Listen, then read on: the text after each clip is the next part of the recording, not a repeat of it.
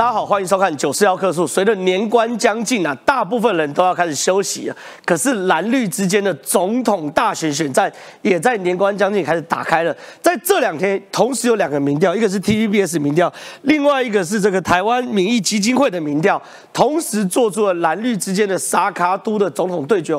很有趣，在这样对决中，赖清德、侯友谊、柯文哲、赖清德、郭台铭、柯文哲，在偏蓝的媒体，也就是 TVBS 做出来呢，赖清德都。去劣势，可在台湾民意基金会呢做出来呢，赖清德对决侯友谊的时候，赖清德都近于优势。所以到底这份民调招函的意义是什么呢？晚点我们节目会来分析哦。可关键是现在整个民进党是定于一尊呐，就是由赖清德来代表民进党参选总统。可有趣的事情是，国民党到底是派朱立伦，国民党还是派侯友谊，还是派郭台铭？没有人知道。现在呢传出来啊，国民党要初选征召必行，我看到。看不懂什么叫初选征召并行的机制？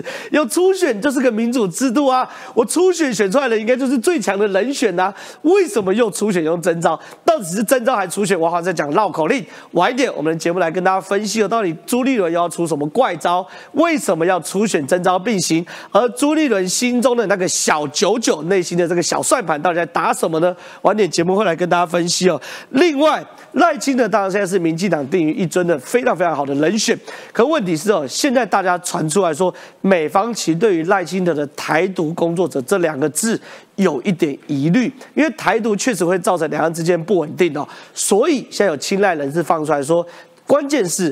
务实台独工作者这四个字的关键在于务实两个字，而不在于台独两个字。所以赖清德会不会因为选总统而修正他的方向？而方向修正之后，美方能不能接受呢？晚点节目也会跟大家讨论。另外一件事哦，我知道最近大家都在讨论火山布雷车这件事情。我上我昨天在这个节目上我就已经特别讲了，我觉得整个蓝营对于火山布雷车的反弹力道。大到不像话！我认为这个火山布雷车是台海战争中台湾相较于解放军最有战术优势的一项武器，所以中国方面才反弹很大，而台湾内部一些亲中的名嘴或是亲中的阵营才开始做大规模的反弹。所以这个火山布雷车，我们这次持续追踪哦。今天我们特别请到于将军来跟大家分析，为什么台湾需要火山布雷车？火山布雷车的使用时机在哪里？而台湾有多少红色沙滩？没有火山布雷车，我们国军会守得多辛苦？这是非常非常重要的。另外，从俄乌战争可以看台海的布局哦。我们现在俄乌战争已经进展到。听说啊，瓦格纳佣兵团有百分之七十七已经被歼灭了。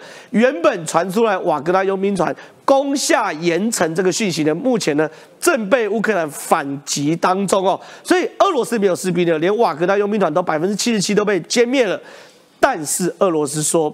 他要派出食人魔跟杀人犯上战场，俄罗斯真的做到这些吗？真的有这么夸张吗？以上这些精彩的内容在节目中都会有深入跟完整讨论，所以千万不要离开啊！进入到节目讨论之前，先来介绍今天的来宾。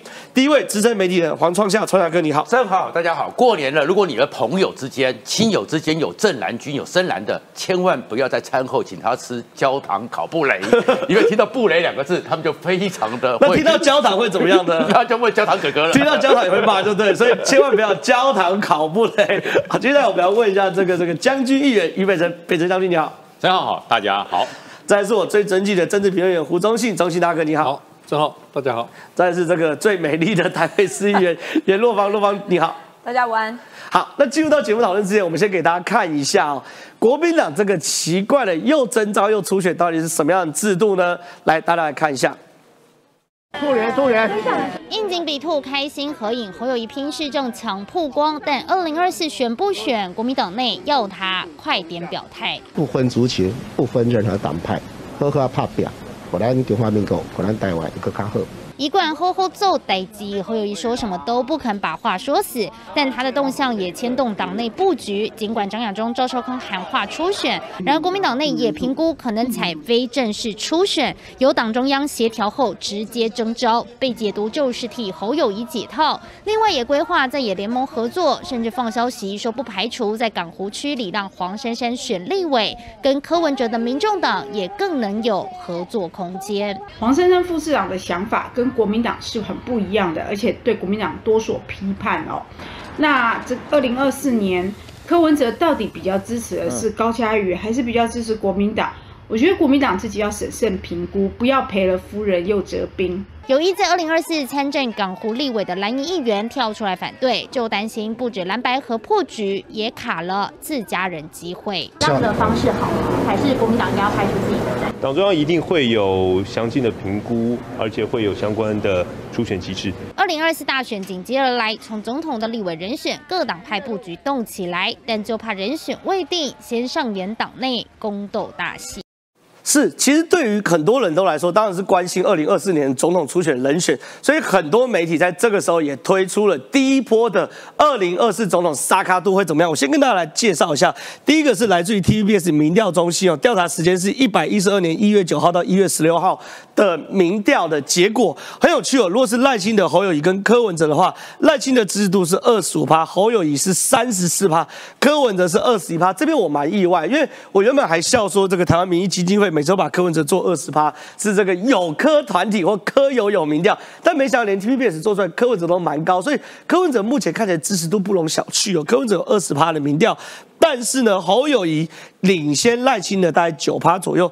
那如果国民党呢换成郭台铭的话，从二十五、三十四跟二十，柯文哲大概都二一、二十左右。侯友谊跟郭台铭大概都拿可以拿到三十四趴左右，赖清德拿到二十五趴左右。那至于朱立伦，朱立伦就别提了。如果朱立伦出来的话，只有十四趴，反而是柯文哲跟赖清德可以做 PK 盘哦。所以这个民调是第一个给大家参考，是 TVBS 的民调。另外一个民调是什么呢？是由英龙做的这个台湾民意基金会民调。赖清德、侯友谊、柯文哲，反而在这份民调里面，赖清德占上风，三十四点零，而侯友谊三十一点四，而柯文哲呢，一概的维持在二十二点三左右。但是我今天要跟他讨论是，我要问一下于将军哦，因为刚刚其实民调当然是不同民调会有不同的机构效应，所以 TBS 做出来国民党好一点，有一龙做出来这个这个赖清德好一点，我们不要那么早就谈谁胜谁负，可我们可以看到一个重要的趋势，什么重要趋势呢？国民党只有派出郭台铭或侯友谊才有机会赢，哦，这是重要趋势。可问题是哦，现在传出来朱立伦要出怪招，什么叫朱立伦出怪招？他说国民党有可能会初选征召并行。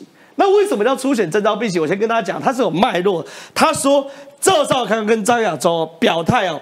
只能接受初选，不接受朱立伦进行征召最强候选人。那问题是，当张亚中跟赵少康说要初选的时候，我相信我们现在这个电视机啊，不对，我们电脑前面的两千九百零一位坏蛋一定全力支持张亚中嘛，对不对？变成是说，大家强烈支持张亚中，变张亚中民调最高嘛，因为这对民调来说最好打。所以朱立伦也不是省油灯，他是说不行，我要个防专民调。什么叫防专民调呢？就是我们要你办初选没错，但是要设计防专机制，可以。更合法征召未参加初选人参加总统。简单讲，如果最后初选就是这两咖哦，赵少康跟张亚中，那他做个防专民调。如果这两个都不够格的话，直接不办初选，去征召一个包含侯友谊、包含郭台铭的人，那你觉得这个可行吗？还是说会变成换注二点零呢？这变得。很多蓝营的支持者听不懂朱立伦讲什么，这表示这些人没有在党中央做过事。哎呦，我们参与过，我很清楚。对，郑浩一定懂。朱立伦讲这一套完全不违背国民党的提名机制，一点都不违背。国民党提名机制有没有？有初选，但他讲的初选不是全民调，绝对不是全民调。他是第一个要党员联署，是党员联署，好像记得是两万五千份吧，要有党权的党员要联署过关。第二个呢？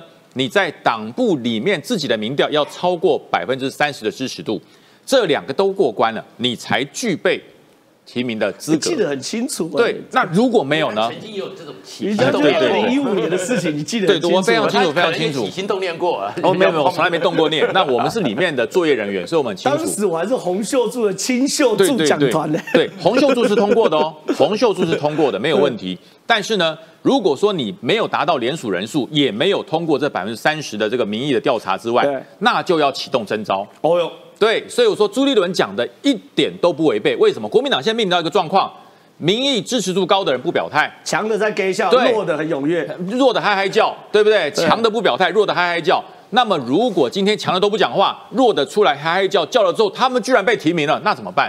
朱立伦丢不起这种脸，是因为朱立伦已经尝过两次的失败，是他他他连续输蔡英文两次嘛，第一次是正至少换了住有挑战权，输了。第二次他连挑战权都没有拿到，他就输了。对，所以我说朱立伦已经失败过两次，他不能再承受第三次失败。是，而且别人缺的是什么？缺的是选票。朱立伦最不缺什么？最不缺时间。哦，是，我可以跟你耗。哦，所以说你看哦，党内人士特别说，初选要两个月，讨论征召也要一个月。朱立伦可以趁这三个月的时间酝酿征召自己，例如批评初选优胜的赵少康或张亚中太深蓝无法胜选。又批评侯友谊连初选都缺战，所以只好御驾亲征出来承担。二零一五年他就干过一次，现在再干一次，你会很意外吗？这这点我都要帮朱立伦讲话。我觉得朱立伦自己出来选总统的几率已经开始大幅降低了，对吗？因为他只有十四，对，开始大幅降低。他为什么现在不适合？不代表以后不适合啊。所以现在我先让支持度高的出来选，如果选赢了，我变成第二个吴伯雄哦成功的赵王。如果选输了，不干我事，我尽力了。对，但后面你再说朱立伦不行，你再说朱立伦不好，朱立伦没有私心啊。我曾经做过 Kingmaker，可是看来字数高的也没有，也没有很成功嘛。是，所以你们想回头看看，朱立伦还不错，因为把现在台面上的我讲嘛，侯友谊如果没上，如果赵少康也没上，张亚中也没上，郭台铭如果也没上，国民党还剩谁？没有人了嘛？对，没有人可以选了，所以朱立伦是在做这方面的盘算。先做 key maker，后面帮自己留最大的柴火，后面后市看涨。所以我觉得朱立伦这一次所谓的征召变形，因为朱立伦的气度大概已经大概大概大家都已经懂，因为刚刚还有人特别懂那一千六百九十块，说在九十号课处听了于将军讲解，终于懂什么叫初选是征召，所以赶快懂了。但我想问哦，因为你这个这个也是从深蓝族群出发的，那我们现在看这边 TVBS 民调，你看哦，在这边哦，侯友谊跟郭台铭对上赖清德都占优势，赖清德二五二五，侯友谊跟郭台铭都三十四三十四，可 TVBS 不亏是懂深蓝族群在想什么的民调。他特别做一题，在赖清德、朱立伦、侯友谊、郭台铭、柯文哲这五位人选当中，你认为谁最有能力处理两岸的关系？里面郭台铭三十趴，他认为 OK。嗯，哎，赖清德也不差哎，赖清德十七趴赢侯友谊。你觉得侯友谊这件事情，比如说有百分之三十的台湾人认为郭台铭有能力处理两岸关系，这当然他生意在中国嘛。嗯，再来的赖清德有十七趴，其实坦白讲不高。可是问题是侯友谊只有十一趴，你认为这件事情是不是跟侯友谊最近开始讲，除了吼吼做歹击之外，开始触碰一些台湾不要做大国旗帜等等的，开始讲一些两岸国防外交的事情，但是却让人家发现他有点空洞。侯友谊这十一趴是天花板，不会再高了。哦，你觉得只会更不会再高了？真的不会再高了，因为他的初试提升就踢到大铁板。他说不要当强国的棋子。他为什么讲强国？他就讲两边讨好嘛。你说我说强国是谁？哦，对，深蓝就说我，一定是美国，美国要介入。他连强国是哪一国都不讲，他他故意不讲。然后绿的就说哇，强国当然是你们最讨厌的阿贡嘛。对，所以他想要两面讨好，最后两面不讨好，对不对？阿贡说哈，搞了半天，你以为我在把美丽宝岛当成我的棋子啊？可恶，这家伙不通联。美国心想，你还你你也是以美论的一员嘛？对，你把我强国。当成把你们台湾当棋子，所以朱当时这个侯友谊想法是想两面讨好，做一个圆周率的中心点，最后发现他被踢到圆周以外了，他是圆 外的一点，所以我所以我说这个侯友谊真是哈吃这个这个这抓鸡不到十八米，真的是亏大了。那这一次他后面想要再出手来论述两岸、论述国际，他会非常的谨慎。可是侯友谊的做法越谨慎就越捉襟见肘，越谨慎就发现他对于两岸、对于国际非常的不熟。所以我说十一趴算是天花板，再想往上升也不容易了。是非常谢谢于将军分析。那我接下来问一下创下课，因为状况是这样，其实我觉得侯友谊他未来的民调可能越来越低，是大家共识，就是因为他现在只讲市政，讲市政没有什么好不好的。我要拆五股、乐色山，新北人当然赞成，啊，台北人也不会去反对啊，所以市政当然不沾锅。可当你进入两岸国防外交的时候，他是有选择，所以选择的话，他民调可能往下掉，这没问题。所以朱立伦看到这个空档。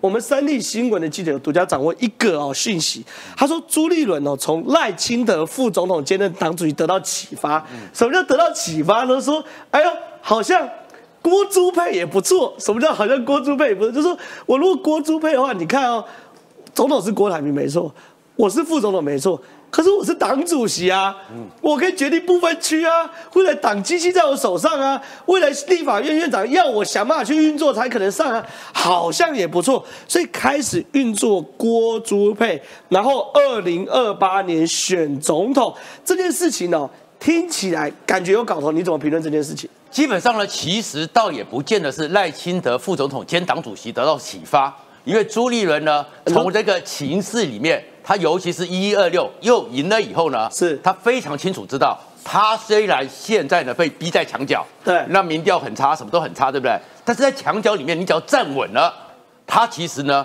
反而有个安全感。因为你在广场山有广场中间的话，四面八方都会打你。对，你在一个墙角之下，你就站稳了嘛。对，哎，这个墙角是可退，也没得太退。然后你也不能在我背后打我。对，所以党主席他就非常感谢吴敦义，是因为吴敦义当初为了韩国瑜，把党主席和总统免兼党主席列进去了，所以他就是不管怎么样。他这个党主席继续干下去，对，哎，干下去之后呢，后面呢，T 台的民调，哇，那简直给他天上掉下来的礼物。怎么说呢？怎么说？如果说侯友谊遥遥领先郭台铭，哦，那没有运作那没得讲了，没有运作空间。哎，郭台铭跟侯友谊不相上下。对。然后呢，当初的时候，虽然朱立伦也被迫在三十一大佬里面签了名，请郭台铭要让给韩国瑜，对不对？但是大家都知道他是被迫嘛。过去的事，过去的事了。可是郭台铭这个人记忆很好嘛。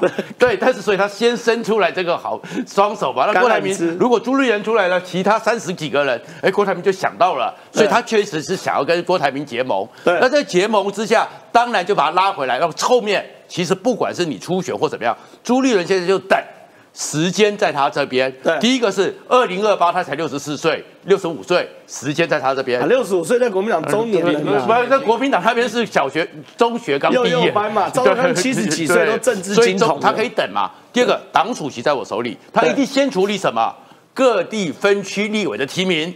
哎，这个提名权，哎，到时候部队是我的喽。哦，然后不分区立委也是我的喽。哦，所以后面他就站稳了一个角色。这个角色叫做引武者或摄政王，是，所以是郭朱配，是当总统副总统，还是郭朱共治？而且有件事哦，郭台铭其实没有政治幕僚，如果跟朱立伦合作的话，是有一些政治幕僚可以加入的哦。对啊，所以是郭朱共治啊。对，那共治以后的话，就不见得是当你一个副总统嘛，因为朱郭朱立伦当副院长的时候，感触良多嘛。是因为那时候吴敦义呢，每天就是看完行程不想去了，说副院长你去，所以他绝对不会当副手。但是他如果掌握党机器，然后后面过来你去讲这个，不管是初选或什么状况，这个东西呢，朱立伦好喜欢大家吵哦。对，因为这吵的结果就是第一个呢，如果拼命吵要初选，哎，侯友谊老侯你自己看着办。对，哎，你自己看着办。如果我绝对不会来一个征招初选，对我只会来个初选征招。初选征招，我不会。其实最麻烦的事情是。赵赵少康跟张亚中讲说要初选，对，然后朱立伦顺势办了一个初选，同时颁了一个党员证给郭台铭，郭台铭参加初选，那不就完蛋了吗？所以那侯友谊的支持者就一定非常猴急啦。对啊，那你要该怎么办呢？但是他这时候不会是像吴敦义还派了好多人去，然后最后侯友谊说 Yes I do，这个戏他绝对不会让你再演一次，所以没有 Yes I do 的空间。对，那如果没有的话，后面就征招嘛。那征招的时候，他又把那三十一大佬拉进来啊。嗯，那拉进来之后呢，一件事情。谁决定的？不是我，大家共同决定的。对，所以我只要立委选得好，立委一定比现在好嘛。对，我党主席不用辞，我继续待在那边。那至于你会赢不会赢，那再看着说。对，如果你赢了，其实如果你赢了，你也是空的啊。其实你刚刚讲说他民调一直下去，只讲市政，他不讲市政了，他真的你不要逼他了。你讲他叫他讲经济，那再掉掉两趴，再要讲两岸再掉三趴，你不要害侯友谊好不好？所以侯友谊其实就摆在那边。那摆在那边的话，哎，你要知道哦，国民党的传统里面有很多时候，国民党其实我们的。第六任总统有一个人叫做严庆波，你还记得吗？谁啊？谁啊？严家淦嘛，对，严家淦，对对，那时候的党主席才是最大的嘛，对不对？所以国民党的权力其实是有很多弹性的，对，所以他其实就稳住了这个位置。那现在这个情况什么？他就是叫做把侯友谊放到火上火炉上烤。哦，这是有典故的。这典故是什么？就是孙权偷袭了荆州，杀了关羽之后，刘备要报仇啊，他立刻把关羽的首级。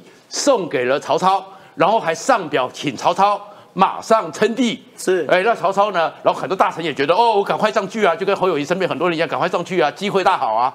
结果曹操说，这小子是故意把我拿到火炉上来烧烤，因为他就会把刘备还有各方的力量集中到我这边来。对，所以他现在他的初选或征召拖拖到六七月以后，那这个时候怎么办？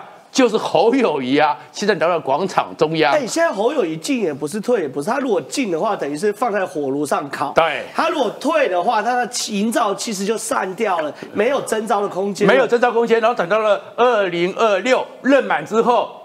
到时候是你有什么位置，那是人家给你的，是。然后党主席也不见可以。如果那时候是赖清德，赖清德也不会给你。对。那如果是国民党那时候朱郭台铭拿到政权了，朱立伦恐怕才是真正的行政上的一个最主要的核心。对。所以侯友谊就没了。但是侯友谊上去呢，哇，大家现在已经没有兴趣听他吼吼做歹机啊。是。和平稳定了，什么都要去问，连他要去新加坡都会被人家挑说你怎么会去一个在美中之间。那个立场摇摆的国家呢？这是你的国政吗？你看都可以这样扩张出去。所以其实朱立伦哦，精算师，他是完全算到时间在那边。而且另外一个讲白一点，现在台湾的选民，你去看所有民调，其实那个柯文哲那个我有点好奇啦。哎，两个都二十趴，我不能说柯文哲碰红。不是第一个，这加起来你会相信这个很扯，这表态率太低了啦，表态率太低了，不不表态率就不表态率。可是另外一个，你觉得有这么高吗？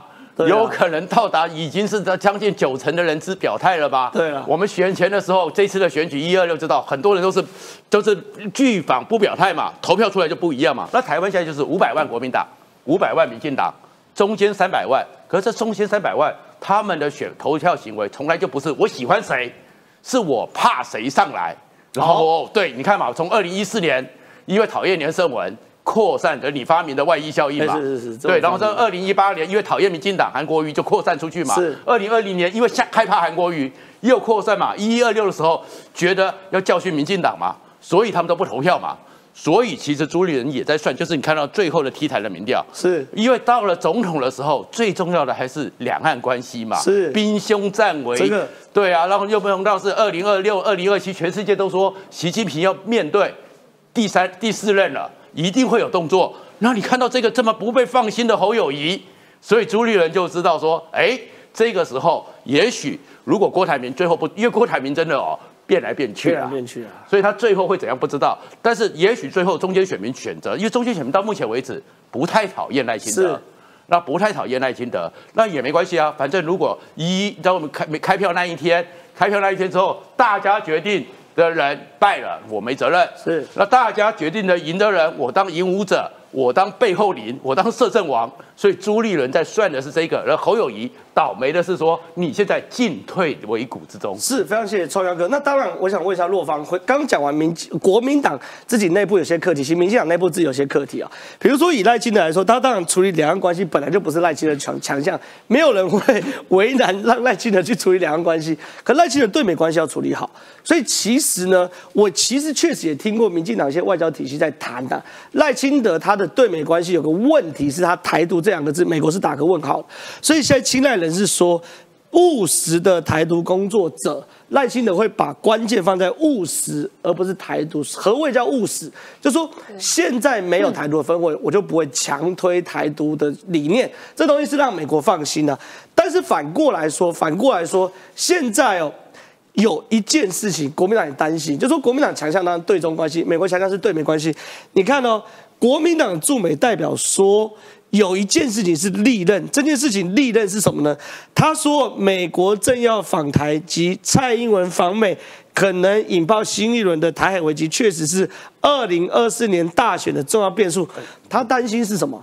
蔡英文有没有可能被受邀到美国国会去演讲？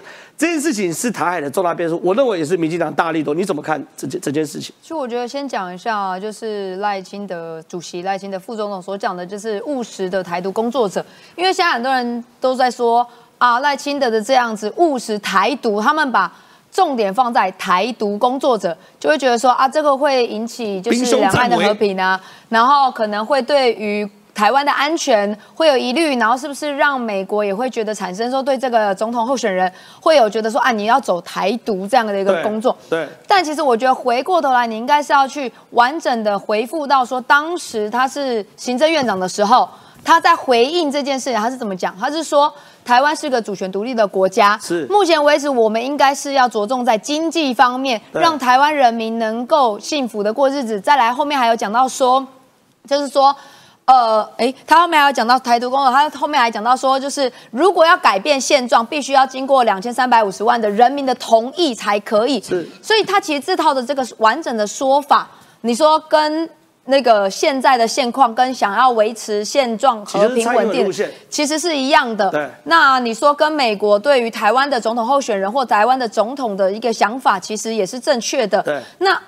对，那你说很多现代人就一直抓着说台独，他就是要台独，这会影响和平，所以我觉得这个不。这个不是重点，因为他回过头来，为什么人家说青睐他？要讲到务实，因为整个都在讲说台湾的和平、台湾的稳定、台湾的经济。如果你要改变现状的话，必须经过三两千三百五十万人民的同意。对，所以这也没有什么问题。那你看赖清德副总统，他在后面讲，他最近也抛出了一个什么？他说和平保台。哎，这被国民党笑说，怎么抗中保台变和平保台？我我觉得应该讲说，我也觉得不该改，他应该说抗抗中或抗共，因为有的人是在讲抗共嘛，对不对？反共抗共的这个问题，那。当然，你说在这一次的败选，因为从二零一六到二零二零，那到现在，可能有些人会觉得说啊，抗共保台、抗中保台这个词好像已经没有用。可是我觉得，反而从乌克兰战争之后，后面很多人其实想到的，就是说台湾其实要维稳维持稳定和平，这才是现在多数很多的民众，除了你。跟中国的对抗，或者是中国一直不要一直侵扰台湾之外，我们希望能够维持稳定的和平。现在的现况，包含说美国他们现在都要维持印太地区的和平嘛，台湾是一个关键点嘛。对，所以我觉得赖清德副总统他现在抛出一个和平保台，包含讲民主、和平、繁荣，其实都是在夸他在讲的务实这一块。对于台湾务实经济、人民的生活安全，其实是包通包在这一块的。所以你有些人问我说：“那你认不认同和平保台？”其实我自己也认为，就是和平保台。比如说你要抗共和平保台，我我觉得你可以把它整个挂在里面。我觉得这是很多的年轻朋友是能够接受，就是说，因为讲“抗”这个字，可能大家会觉得说要战争，然后会害怕，然后加上国民党像这一次的大选，呃，一一二六次大选，就是说啊，支持民进党就等于是要送青年上战场。所以大家对于“抗”这个字会觉得说，是不是就等同于是要上战场的感觉？对抗。那其实对抗不是只有打仗，只要它其实还有经济上面，还有很多的文化冲突，还有政党之间的一个对于共产党的对抗，民主跟共产党的这个对抗。所以我觉得，比如说你要讲抗共和平保台，我觉得也可以。那我自己认同和平保台这部分。那所以你说现在很多人在讲说啊赖清德的这个务实台独都把它框在独特台独选小美琴，你怎么看这件事？我觉得他可以百分之百让美国人没有疑虑。其实我觉得要让美国人有没有疑虑，我觉得主要还是在总统的这个选。那你说他的副总统要选谁？不是重点，对不对？因为因为毕竟在处理外交国防事外交国防事务的这个，毕竟掌权是在。总统身上不是在副总统，是那你说副总统是一个能够辅佐总统在处理国家政务上面，或者是国家外交上面？那我觉得，如果说你要找肖美琴，我觉得当然也是一个很漂亮的一个候选人选。对，但是重点还是是在总统这个人选上面，他是要一加一一定要大于二嘛？对，所以你说。肖美琴这个我觉得是很好的人选，那当然还有后后面还有很多说副总统要选 选人选是谁，我觉得都有啦。水太深了，我们先不。这个水比较深一点哦，但我觉得重点还是说总统这一个候选人。本身自己是要跟美国是有一个桥梁，而且是让美国能够信任。我觉得赖清德副总统现在包含他在这几年的出访，其实你都看得出来，他其实对于美国、对于呃我们的一些民主国家的一个连结，其实是越来越深嘛。那你说在到二零二四年都讨厌民进党这个部分，其实我觉得有些人在讲说啊，这一次民进党的败选哦，然后可能会有些人会很担心说，就二零二四年会不会影响到就是国家的安全？其实。在很多的选那个选民，他们会觉得说，县市首长的选举跟两岸之间的关系。或者跟国际关系好像比较连结性没有这么高，跟国呃主权来讲比较没有那么高，所以他们在投票上面可能就是对于做代级就好了。对，对，好好做代级，就对于说呃你的执政县市是蓝或绿，就比较没有那么的深切的一个感受。就没有那么深切的说，我非得一定要什么抗中保台啦，就要选到这个县市首长上面。但我觉得回到二零二四上面来说，侯友谊这一点，其实他讲的强国的旗帜，他自己又讲不出旗帜是什么，然后反而让赵少康讲说你的旗帜是在讲说美国啦。那有些人就开始帮他解读嘛。所以在国家总统元首的这个选举过程当中，选举这个点上面，大家会回头看说，你是不是真的有能力能够。捍卫台湾，然后你跟中国的关系、跟美国之间的关系、跟这些民主国家，我们这几年来，呃，建立起这么多友好的这些朋友们，那你是不是能够继续跟他交流？是不是能够让他信任台湾、信任我们的这个元首？我觉得反而变成是。一定会是在二零二四上面一个很重要的一个点。我简单补充一下，其实这个东西哦，叫做双方都在考前猜猜题，谁提前打预防针？哪个双方？因为赖清德当时在行政院的时候，这个咨询务实的台独工作者，大家都知道，Google 随时都找得到。对，所以呢，他去美国一定会被问这一题。对，所以现在他就要开始去铺陈。怎么转到和平保台？OK，哎，那这转的过程中呢，深绿的基本盘，然后怎么样去接受呢？所以这个是难题，美国会刁难他。哎，大家久了以后，哎呦，那我们不要给赖清德为难嘛。所以赖清德就可以在这一题里面提前打预防针。是，所以他后面不再讲务实的台独工作者的时候过关，不见得是美国过关。但是在深绿的这一群台独基本教育派这一群，他过关了。那国民党呢？黄介正他们开始丢出前高层来丢出。我讲美国国民党前呃，国民党前党务高层说，传出美国有台参众议员以及驻美代表萧美琴正试图安排蔡英文今年内访美。并受邀到国会演讲，哎，重磅哎，呃，对，重磅啊！可是如果是民进党的党务高层，你就觉得那个东西有操作嘛？他国民党怎么这么了解肖美琴？国民党在破功，在破功嘛，就破这个梗嘛，也是预防。那预防的话，所以他们要把这一题给丢出来。那丢出来就是告诉美国说，哎，让中共国台办、中共的外事办、秦强也都会发现说，哎，这件事情要注意。那要注意之下，就会给美国。那美国不想惹这么大麻烦，然后美国正要访台，反正呢麦考奇一定会来嘛，他讲过嘛，他会跟着。但是再上来，副总统和总统，他如果来的话，那风暴就大了。但是看起来拜登大概也不会来啊。是，对。然后所以那蔡英文访美，坦白讲，到美国目前你看所有的态度里面，所有他的那个台湾的一个定位里面，现状里面没有这一条。是。但是他们为什么要讲这一件事情呢？一个讲这一件事情呢？就是先破梗，是那破梗的原因，也就是破除这样的操作。但是你说真的有这个机会啊？不见得有。所以双方其实就已经是为了选举的考前猜题，提前做准备了。是非常谢谢双哥。我想问中信大哥，哎，这个局我越来越看不懂嘞。一个台湾的选举，又是美国，又是中国，又是能够解决台海危机，又是台独工作者要淡化，要要专注在务实。更重要的事情是，蔡英文有可能访美吗？哎，我们知道以前最多就是过境美国，哎。就算是李登辉去康奈尔演讲，是卸任后的事情呢。到底有没有可能？如果这是这样，没有没有卸任啊？啊，卸任前的事情，卸任前然后去康奈尔大学演讲，那还是个学术类的演讲，毕竟是校友嘛。进入到国会，这是天大地大的事情，真的会发生这种事情吗？在政治上没有不可能的。哦，Nothing is impossible。哦，二零一六年的美国大选是一个转捩点。希拉里为什么败给川普？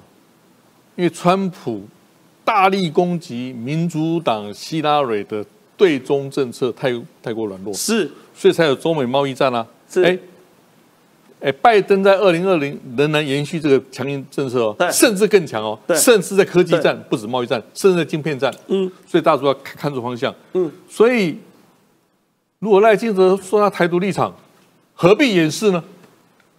哦，何必掩饰呢？那也是以美国一个杠杆哎。对。打台湾牌的杠杆哎！哦，所以吴中中信大哥，你觉得对于这件事情，你持反对立场，就不见得要重点在务实。不，不要不要解释嘛，就是啊，我就是务实台独公子，又怎么样呢？对，美国也可能会用杠杆来来来来牵制中国打台湾牌啊，打台独牌啊，为什么不可能呢？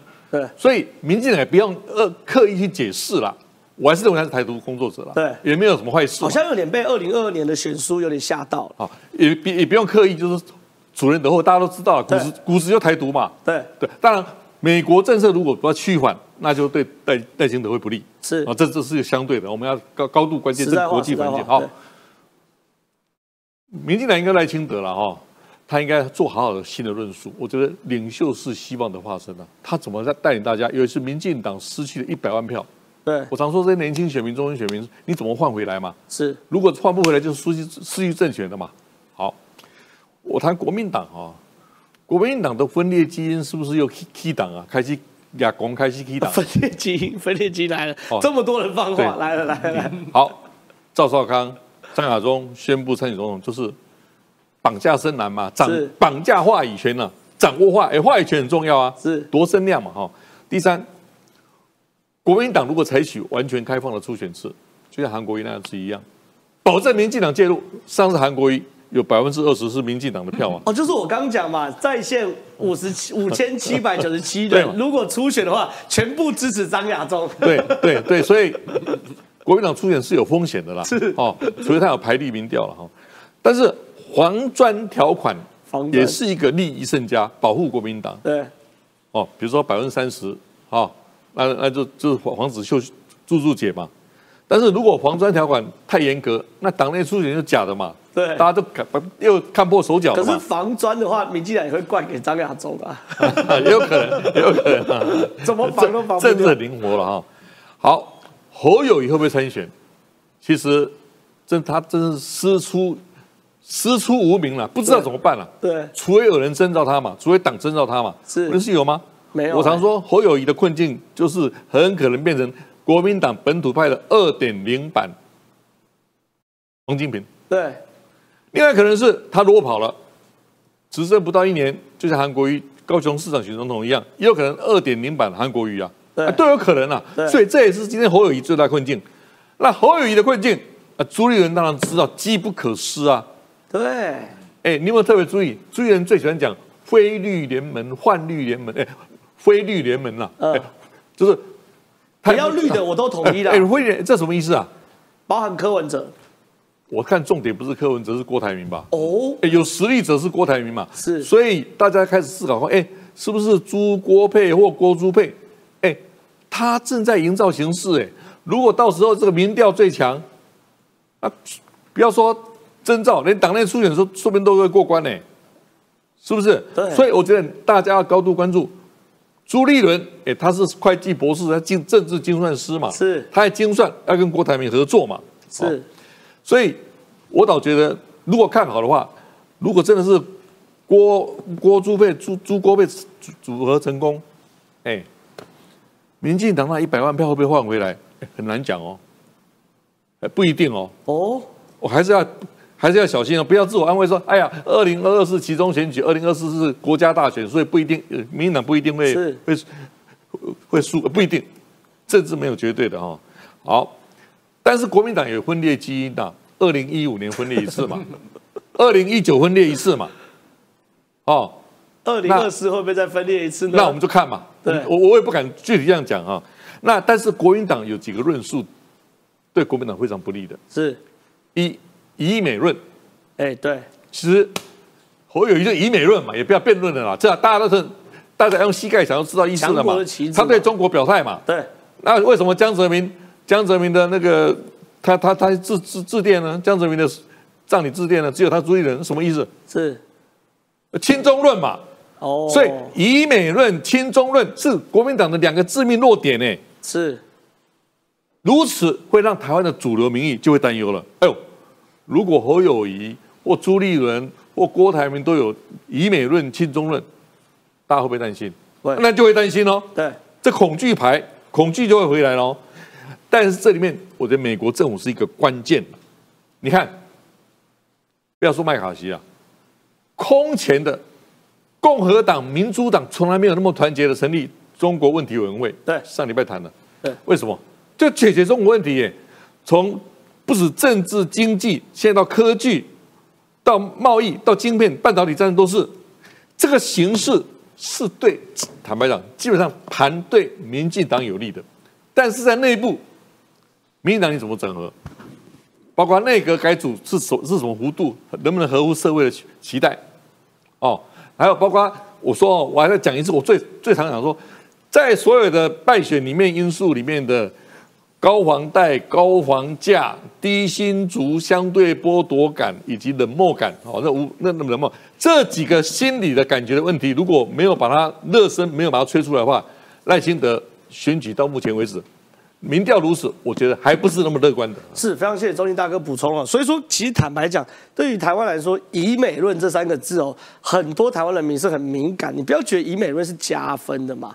你怎么会觉得“以美论”？美国再怎么样，也没有说要把中华民国变成美国的第五十几州啊，也没有嘛。真的要吃台湾，把台湾吃下来是中国嘛？所以我觉得“以美论”在台湾真的是没有票房。可是问题是来了，最近有个“以美论”。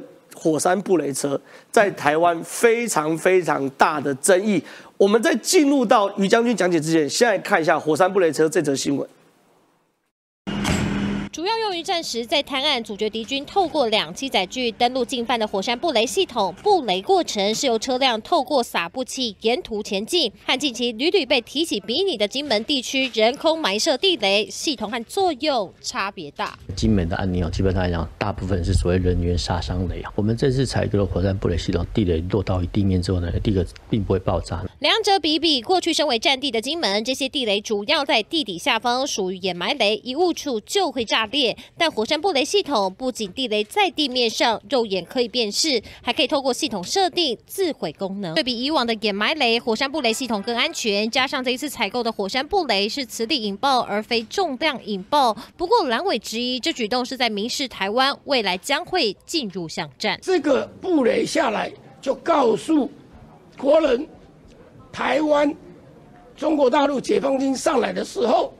我们的第一线是守不住的，进到了巷战。进到了台湾本岛，有些人会说啊，你这地雷都散布在外，不是敌军看得到吗？没有错啊，我们就是要让他看得到哈，因为看得到的话，其实他会躲避躲避这段防务。比如说东边布雷，那西边我们就可以集中比较多兵力去对付共军嘛。所以其实这个攻防之间哦，不是那么简单的论断的。蓝鹰炮口一致反对火山布雷系统，但却没搞清楚，光是地雷形式和金门就大不同。陆军采购新式证据，守土卫国，在野党却炮声隆隆，不免被质疑。是否趁了共军心意？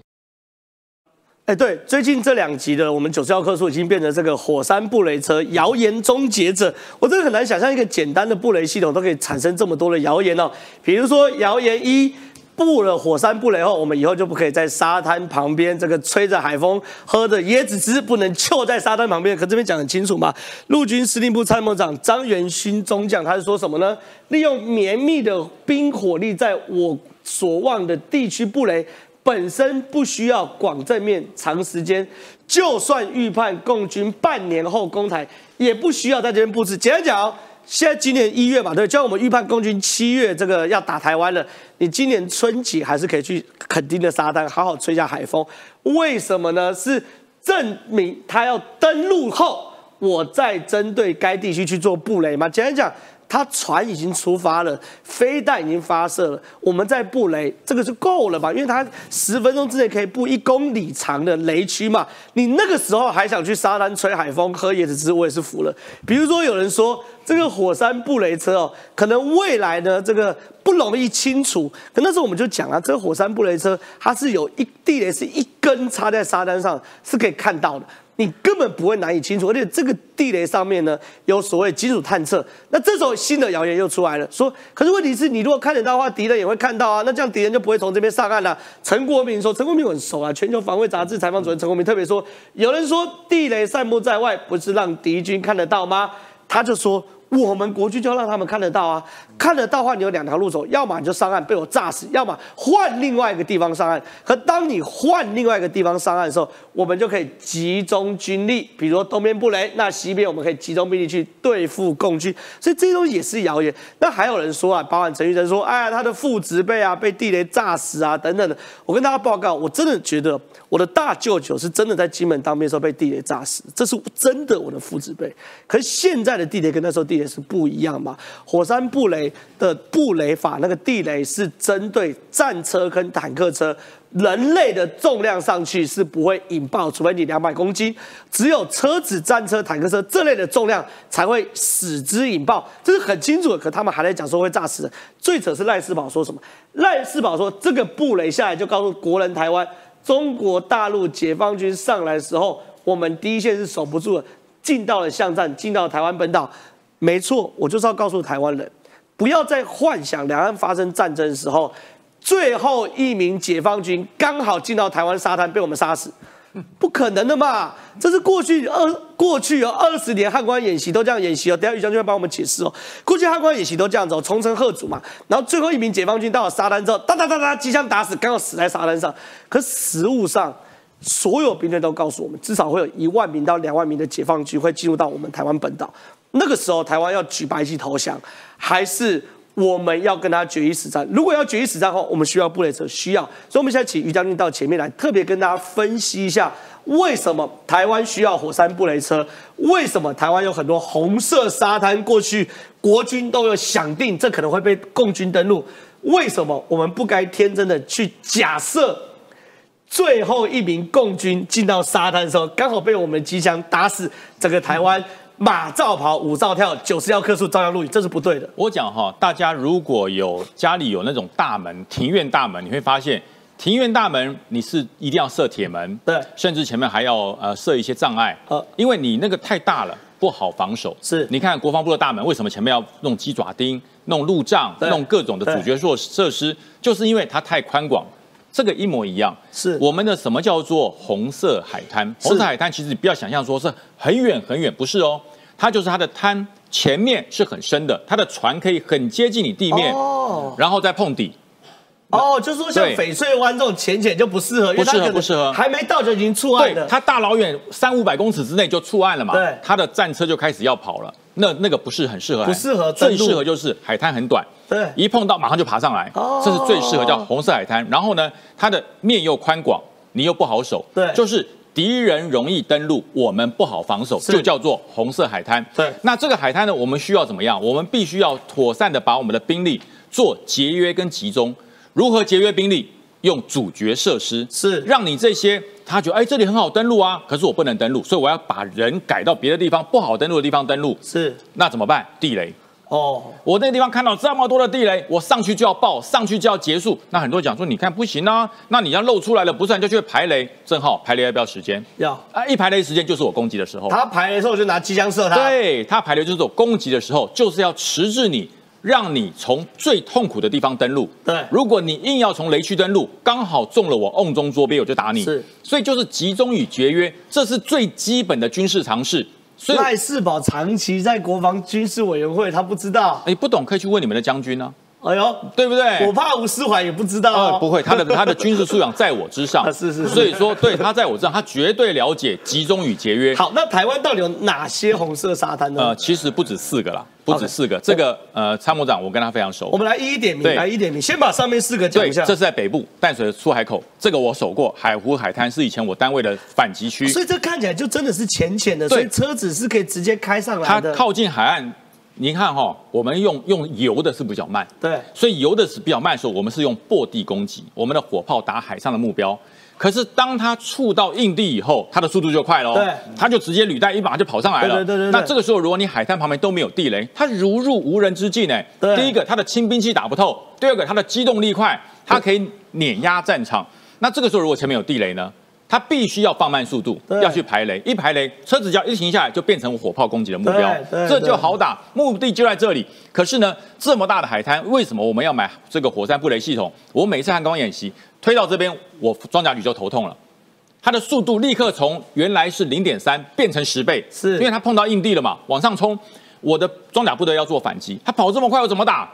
所以命中率不高。过去汉光演习是不是从来没有推到巷战？所有人都在沙滩上死过。我们陆军哈，只要让他突破了海岸，我我我反装我这个装甲部队我就阵亡了啦。是，我已经阵亡了，那敌人就从我身上踩过去了嘛。所以从来没有踩过去，所以我都活着。所以，所以我们过去兵队根本就是假设没有共军不会上岸。我们假设一件事，就是我们每一次都提出需求，十年前就提出来了，希望有一套布雷系统，可以在我准备反击前一个小时布好。对，因为你太早布。敌那个老百姓去那边钓鱼，沙滩就会踩到嘛。你虽然虽然说是战防雷，可是也不能没事插在那边啊。对对对，对不对？一个条插在那边，如果小孩子拿大砖头去锤，那也不好。所以说一个小时之前布好怎么办？没有这种东西，只有美国有。对，只有美国有。所以当时我们希望买，可是美国说，哎，你们还是不要买好了，因为两个岸的状况没那么紧张嘛。不急着买。现在为什么卖给你？紧张了，有点紧张，有点紧张了，因为共军的两栖登陆舰越来越多，对，共军的登陆能力越来越强，而且它有颠倒正面的做法，所以这个不止你认为说台湾都在这，其实这里也有，这里也有，都有了哈，我们不要去泄密了，都有。所以说陆军参谋长举例，他说举例这四个地方是，那其实不止四个，那都要做好迟滞共军登陆的时间。对，那像这陈玉珍所讲说不对啊。你这样子会炸断腿、炸断脚。我告诉你，除非你真的是你不但是体重两百公斤以上，而且你一只脚要跟履带那么大，一踩下去蹦，否则你踩不动。它那个下去之后露在外面这么长一节，这么长一节，你要用战车把它压断，它才会爆嘛。是，那你压得断吗？是，你把它抱回家都压不断嘛。你就哦，所以你脚很健，这他妈一直去踹，一直去你也踹不断，你也踹不断，对不对？除非有一个人就说，哎，我不信踹不断，我一定要把它踹断。那那那怪不了别人。对。所以说这个状况，陆军参谋长讲的很清楚，平常不会布雷，对，平常也不会把它丢在那边，因为它是有时间的，它十五天以后它必然要销毁，对，所以它一定是在我们准备要让敌人准备要接近我的时候，我把这一块计划布雷海滩布好，对，而且是在一个小时之内全部布完，九百六十枚，一定为什么要十四辆？我我不用讲太清楚哈，因为需要，因为作战需要，因为系统分析需要。那这个时候就可以让敌军迫使登陆的敌人的这个水陆战车改变它的攻击方向，它要避开这个雷区，那我们所留的带口就非常小，就可以让我们有限的兵力在决战时空内创造有利机势来歼灭敌军，一定需要啊。好，除了火山布雷车之外，我们还有一个叫做猎豹专案，嗯，这件事也是要增加我们的机动跟存活率率啊。那请问这什么是猎豹专案？猎豹专案就是哈，把战车炮的炮塔放在云豹甲车上。哦，对。它具有轮车的机动力，可是却有战车的火力攻击力。是。那当时这个案子哈，步兵跟装甲兵产生了非常大的攻击。谁当指挥官？对，这炮是我装甲兵的，那步兵说载台是我的。对。那怎么办呢？那不行，那我要履带，我要轮行。所以当时履带与轮行在轮行的车辆产生了非常大的这个纠葛，最后裁定了这个步兵、装甲兵都可以都可以来指挥。哦。对，因为它只是机动的变得更快。但是呢，它火力射击与通信联络一模一样，跟装甲兵，所以都可以射击，所以就不要争了啦。国家安全优先，兵科的优先，兵科的优势摆在后面。所以说研发成功之后，这款猎豹专案它具有一零五公里的榴炮，这个炮跟勇虎战车一模一样，是一样大，但是它的维修只要勇虎战车的十分之一。哦，对，然后它的速度超过。勇虎战车的两倍，对，所以说它唯一比不过勇虎战车就是装甲防护力，是它的装甲防护比较薄。但是我讲滩岸决胜，其装甲防护力不是我们装甲兵的首要，我们是要火力、机动布置，然后快速打击，要快，要打力打击力强。其实装甲防护力对我们来讲，并不是在滩岸上最优先的，而且呢，国造、维修、取得都容易。所以说现在最困难的就是这个一零五的榴炮，现在我们已经克服了。当时本来说要要自己做，还太太贵，配重不平衡是不是？解决了，都配都解决了。是，因为这个配重不平衡，只要炮塔的长短就可以解决它不平衡的问题，因为它杠杆原理。那么长。对，它可以往里缩一点，可以往外伸一点，就是决定它的这个平衡的问题。所以这都已经解决了。是，最主要是这门炮现在我们已经找到伤尾了，找到伤员，所以可以买得到。未来要出这种战车，所以说以后机步旅。我们现在有装甲旅跟机步旅，对，未来机步旅所有的机甲步兵全部都会配附一个排以上，每个连都会配附一个排以上，是，所以它本身就可以做步战协同，是，不需要再结合装甲兵，所以这是让我们我们的反击作战能力增加了一倍以上的战力，而且呢，获得容易。火力又一样强哦，还有一个问题是想请教于将军，因为现在如何打无人机都是大家的这个最头痛的事。最有趣的事情是，北韩前一阵子派了几十架无人机到南韩去，到南韩去，南韩派了几十架飞机上去啊，打不下来，自己还坠下一架。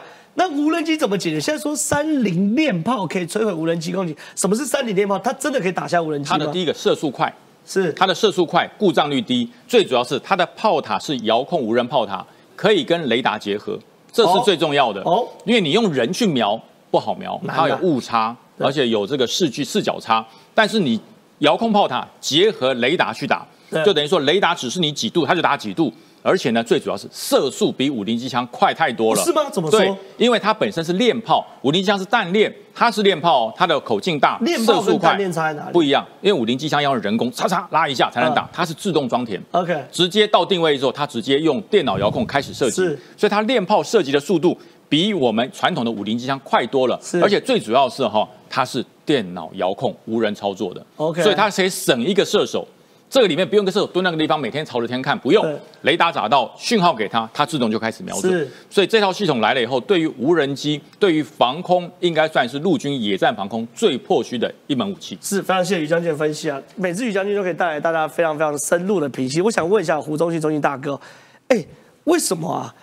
我我观察到一个很奇怪的现象，我们台湾哦买 F 十，我们把 F 十六 V 升级的时候，老共跟台湾的共产党的在地协作者都没有那么大反弹哦，可这一次买一个这么老旧武器，其他没讲，这不是新武器哦，都这么大反弹。我评估我们有 F 十六 V，可在空优上我们不会赢过中国，中国有歼三十五、歼三十，可问题是我们有这个是我们唯一一个在战术上有优势的武器，就是当老共要的抢滩最后一里路的时候。地雷是最好、最小好的以小博大的武器，所以我们有战术优势，所以他们真的怕，所以真的担心，到底怎么看这件事情呢？我有看到你在政治上的论述，中共认知战是，然后台湾人就与之有人就与之配合嘛？对，心领神会配合起来，这是完全的认知作战嘛？是，你看认知战之可怕，鉴宝局的主秘把。上至总统，下到各群治单位的，他们的健康资料，对啊，我去看香港都卖掉。泄密了，不都都卖掉了，是，那怎么办？